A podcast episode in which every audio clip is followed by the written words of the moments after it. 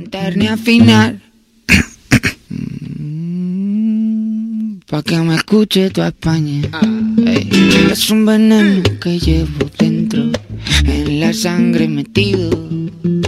Que va a hacer que me mate sin que me haya siquiera querido. Lo hice por eso es. Lo hice por ti, ¿Cómo no? lo hice por Lo ti, hice por ti, mami. lo hice por ti. Vamos. Comienza Deportes y punto. Y el comentario de hoy comienza diciendo las predicciones de la semana pasada que no fueron exitosas, pero ocurrieron. Esas predicciones, y actualizamos siempre con la mayor veracidad, Real Madrid Rayo Vallecano, dijimos 0-0, no, dijimos 2-0, perdonen, 0-0, Real Sociedad Barcelona, 0-1 y nosotros dijimos 2-2, Las Palmas, Atlético, 2-1 para Las Palmas y nosotros dijimos 0-2. La verdad es fallamos más que escopeta de feria. Hoy se estará jugando en cuando se acabe el programa la Champions Arsenal-Sevilla y Madrid-Braga. Decir, mm, en el Madrid-Braga tenemos nuestra predicción ahí hecha, que es 2-0, ganando el Madrid, por supuesto. Entonces estaremos atentos para ver si es verdad. Y podéis ver en todas nuestras redes sociales, Instagram, X y todas estas, para verlo. Y siempre estaremos en vuestros recuerdos, en iBox, en Spotify y en todas las retailas. También os podéis encontrar en Apple Podcast. Pero bueno, siempre, siempre es bueno tener ese rincón en el que te hace pensar en un mundo, en un oasis de pensamiento, en un desierto de mentiras. Bueno, Shakhtar 1, Barça 0. También nosotros dijimos 0-2 para el Barça. La verdad, fuimos muy generosos. Pero viendo, el Madrid salió de un clásico ganando y pinchó. Pinchó porque empató. Y el Barça perdió. Y en la liga, hombre, pues se defendió, pero luego en la Champions... ah. Y el Atlético, que nosotros aquí le tiramos un resultado un poco paupérrimo, por así decirlo, un 6-0. ¿Qué opinas? Bueno, fue un partido, lo estuve viendo y un escándalo, un escándalo del Atleti, jugó bastante bien. Eh, también el Celtic pues no dio la talla, influyó la, roja cuando iban eh, 0-2, creo, creo recordar. Y bueno, eh, un partido que el Atleti salió muy bien, un Griezmann increíble, el partido de Griezmann fue brutal y en general muy bien, apreció muy bien, todo buen partido del Atleti. Bueno, eh, vamos a hablar ahora de eh, lo que nos viene. Nosotros siempre estamos mirando al futuro, el futuro inmediato, un futuro existente. Liga de la próxima semana. ¿Qué, qué me opinas del Real Madrid-Valencia? La verdad es que siempre el Real Madrid le cuesta el Valencia, pero en esta temporada el Valencia se encuentra eh, de un modo un poco apagado después de ya sabemos el presidente que tiene, o sea, la mala gestión que tiene con los jugadores, tuvo la polémica que no pagaba también a los jugadores, entonces yo creo que aunque el Madrid viene un pinchazo contra el Rayo, yo creo que se la acabará llevando en un 1-2. Bueno, podemos continuar con otro partido. Barcelona a la vez. Eh, Barcelona a la vez. Bueno, a ver, está claro que el Barça no está en su mejor nivel. Le, pesa la lesión de Frenkie de Jong y, y no está jugando nada bien. Pero claro, eh, bueno, a la vez tampoco puede decir que está haciendo las cosas muy bien. Barcelona aún así tiene mejor equipo. Yo creo que el Barcelona debería ganar. Pero según están las cosas, puede pasar cualquier cosa. ¿Y qué numeritos me das? ¿Qué numeritos me das para la jornada que viene? un- Para el Barça 1-0. Otra cosa que quería recargar yo del Barça es que eh, Araujo, en el partido ese de Liga que ganaron por la mínima, dijo que en el vestuario pesó esa derrota contra el Real Madrid que les hizo mucho daño y la verdad es que una remontada no le sienta bien a ningún equipo. No nos olvidemos que en el Real Madrid-Valencia me tienes que dar numeritos. Sí, sí, sí, yo ya he dicho, yo me lo llevaría por un resultado ajustado para el Real Madrid que sería un 1-2 para a favor del Madrid. Perfecto. ¿Y el Atlético Villarreal? Atlético Villarreal, bueno, el Villarreal es un equipo que te la puede liar, pero no está, no está bien el Villarreal. O sea, no cabe duda de que está pasando una mala racha. Y el Atlético está en una muy buena racha. Entonces, doy favorito al Atleti. Bueno, y favorito al Atlético, lo cual, ¿qué firmamos? Un... Firmo un 2-0. Venga, te lo compro. Y nos vamos a la Liga de Ligas. A la Liga de Naciones. A la Champions League. Y tenemos la próxima jornada, que es 5-6, es decir, es la, la quinta jornada de 6, que sería la siguiente. Ya veríamos ahí que estaría el, el Madrid, claro, favorito de su grupo, etcétera, etcétera.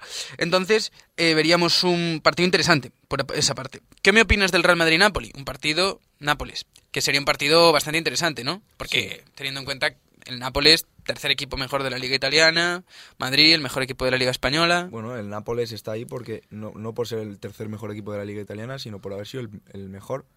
Un Nápoles que el año pasado hizo una temporada brutal, pero viendo cómo fue la liga, o sea, en, en la jornada previa eh, contra el Nápoles en el estadio de Maradona, en el que el Madrid se lo llevó siendo superior, pero estuvo bastante igualado, yo creo que en el Bernabéu no va a estar tan igualado.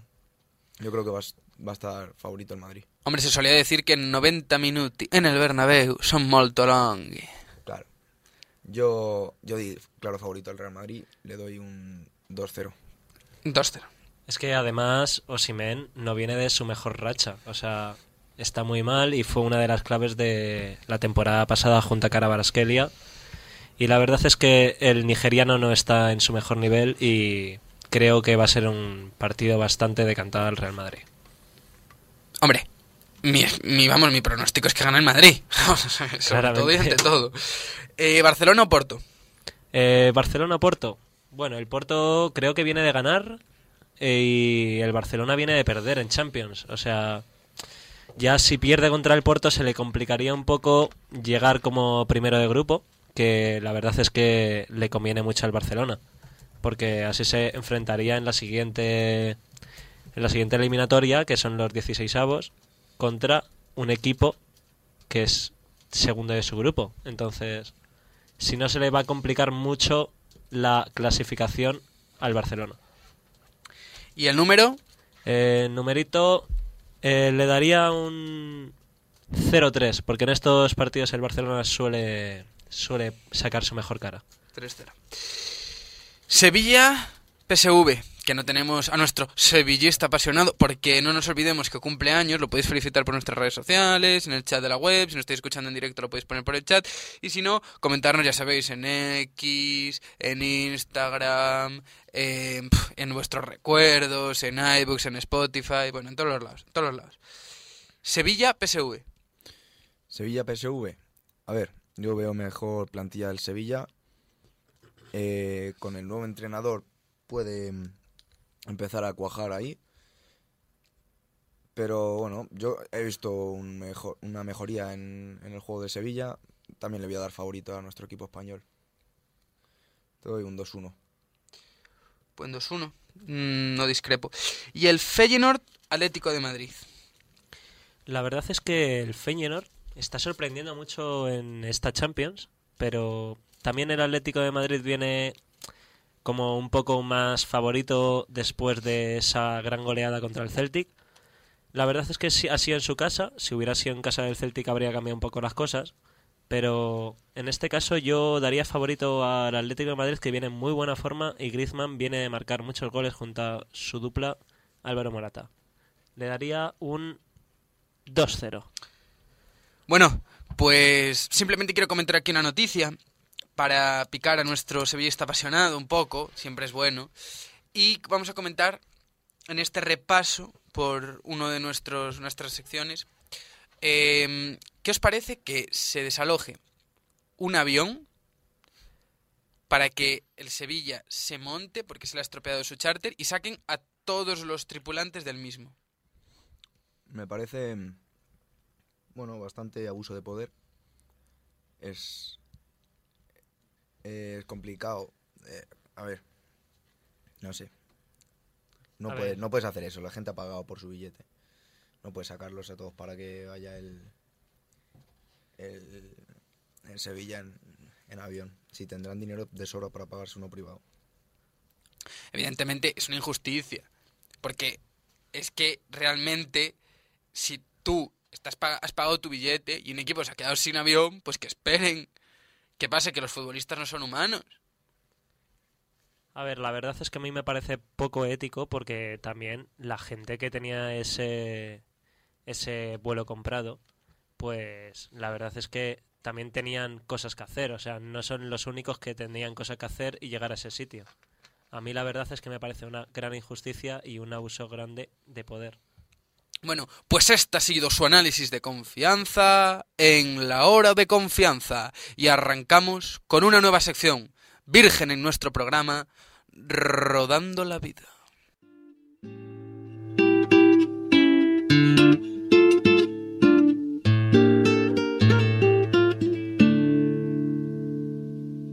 Esta ambición desmedida por las mujeres, la pasta y los focos está quitando la vida, muy poquito a poquito a poco. Me pregunta la prensa, Puchito, ¿cuál es la maña? Sin cantar ni afinar. Pa' que me escuche toda España. Es un veneno que llevo dentro, en la sangre metido, que va a hacer que me mate sin que me haya siquiera querido. Lo hice por eso, es.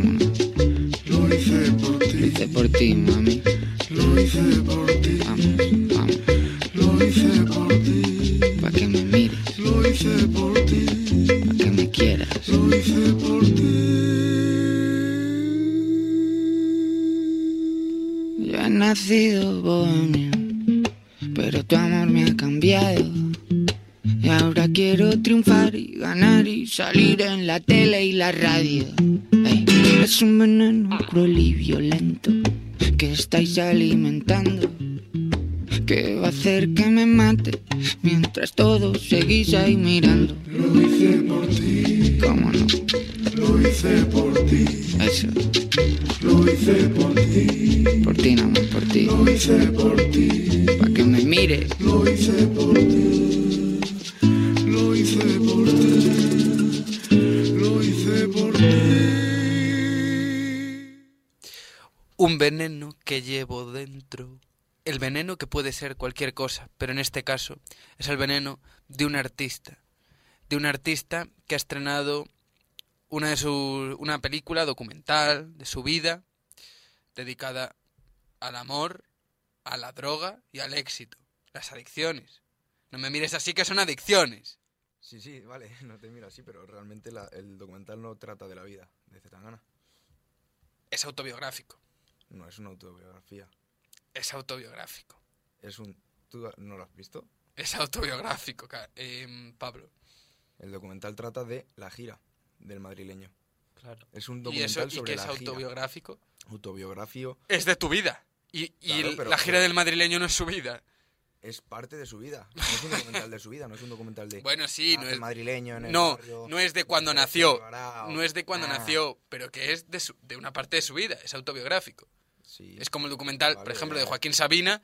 No habla de toda su vida. Habla desde que se cae hasta ahora. Podemos debatir qué es una autobiografía completa, una No, autobiografía completa no es. parcial. Pero que es una autobiografía, Es es. una autobiografía, ¿vale? Pues defínelo como Sí, autobiografía. sí, no te preocupes. Ahora mismo lo verás.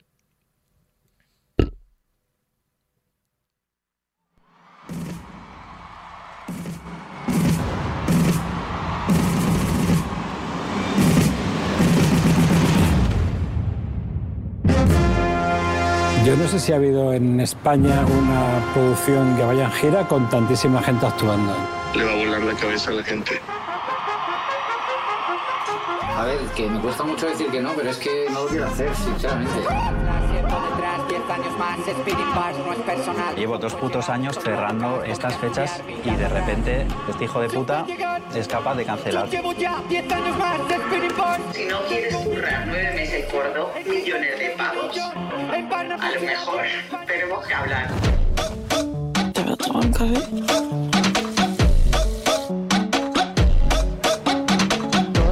Ya letras que escribe, seamos sinceros, son de las mejores que hay ahora mismo.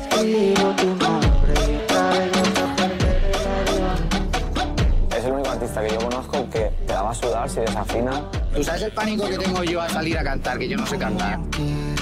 Pucho es un tío muy listo. Y que un tío que tiene esa capacidad, pues lo que no podía hacer era desperdiciarla. Con la música ya lo he intentado y no quiero, es que no es lo mío, ¿sabes? Porque yo soy un creador, no soy un intérprete. Esta ambición desmedida. Vaya documental. La verdad es que es increíble lo que ha hecho Zetangana a nivel cine ya. Toda la calidad del documental. Un documental que habla habla de cómo fue para Zetangana, para todo el equipo que le, que le rodea, em, llevar a cabo una gira que se complicó de muchas formas. Eh, pasa por todos los conciertos que dio, por la preparación de cada uno de los conciertos, el, el Withing que hizo en Madrid, que fue una, una pasada, pero también habla de los problemas, problemas económicos que, que, que bueno, eh, son factores que le, que perjudicaron, problemas con las ganancias, eh, una gira que no, que no dio beneficio, también, bueno, cuenta un poco, que ya lo veréis si veis el documental, de un esguince que tuvo, bueno, no, no fue esguince, fue rotura de ligamentos del, del tobillo, jugando al fútbol de la manera más tonta y, mi opinión, un documental que está increíble, eh, la calidad, eh, el audio, es una locura, los planos, y para mí de lo mejor que ha salido este año en cuanto a cine. Dame una pequeña opinión, no de 10 líneas, no una definición de sistemas de información contable. Yo quiero una... Dame una opinión que pusieras, por ejemplo, en un filming, en un, en un, en un, en un filming y estrellas. Yo le doy... Le, le puedo dar cuatro o cinco estrellas. La opinión, película, eh, documental... Documental... No sé qué, qué adjetivo le daría. Eh, extraordinario. Ahí lo dejo. Vale, muchos titulares, bueno, los titulares en general y un poco todo el mundo que habla del documental, titula de la siguiente manera. Zetangana estrena su documental Adicciones extremas, no, adicciones, extremos y éxito. Entonces, ¿tú crees que para, después de ver el documental, crees que para llegar al éxito a- tienes que tener este tipo de adicciones o tienes que ser un loco, un extremista? Mm, No. Zetangana mm, ha llegado al éxito por el talento que ha tenido, pero no creo que tengas que tener ninguna adicción y, y estar pinzado. Simplemente hacer las cosas bien. ¿No crees que para ser el mejor tienes que levantarte pensando en una cosa, acostarte pensando en ella y estar constantemente obsesionado? Si no, realmente eres bastante mediocre si no haces, no estás full focused. Bueno, sí, tienes que estar enfocado en el objetivo, pero, pero puedes llegar con talento con haciendo las cosas bien, simplemente. Obviamente, si tienes, si vas a estar haciendo las cosas bien, tienes que estar enfocado, sí. Extremo. Constantemente.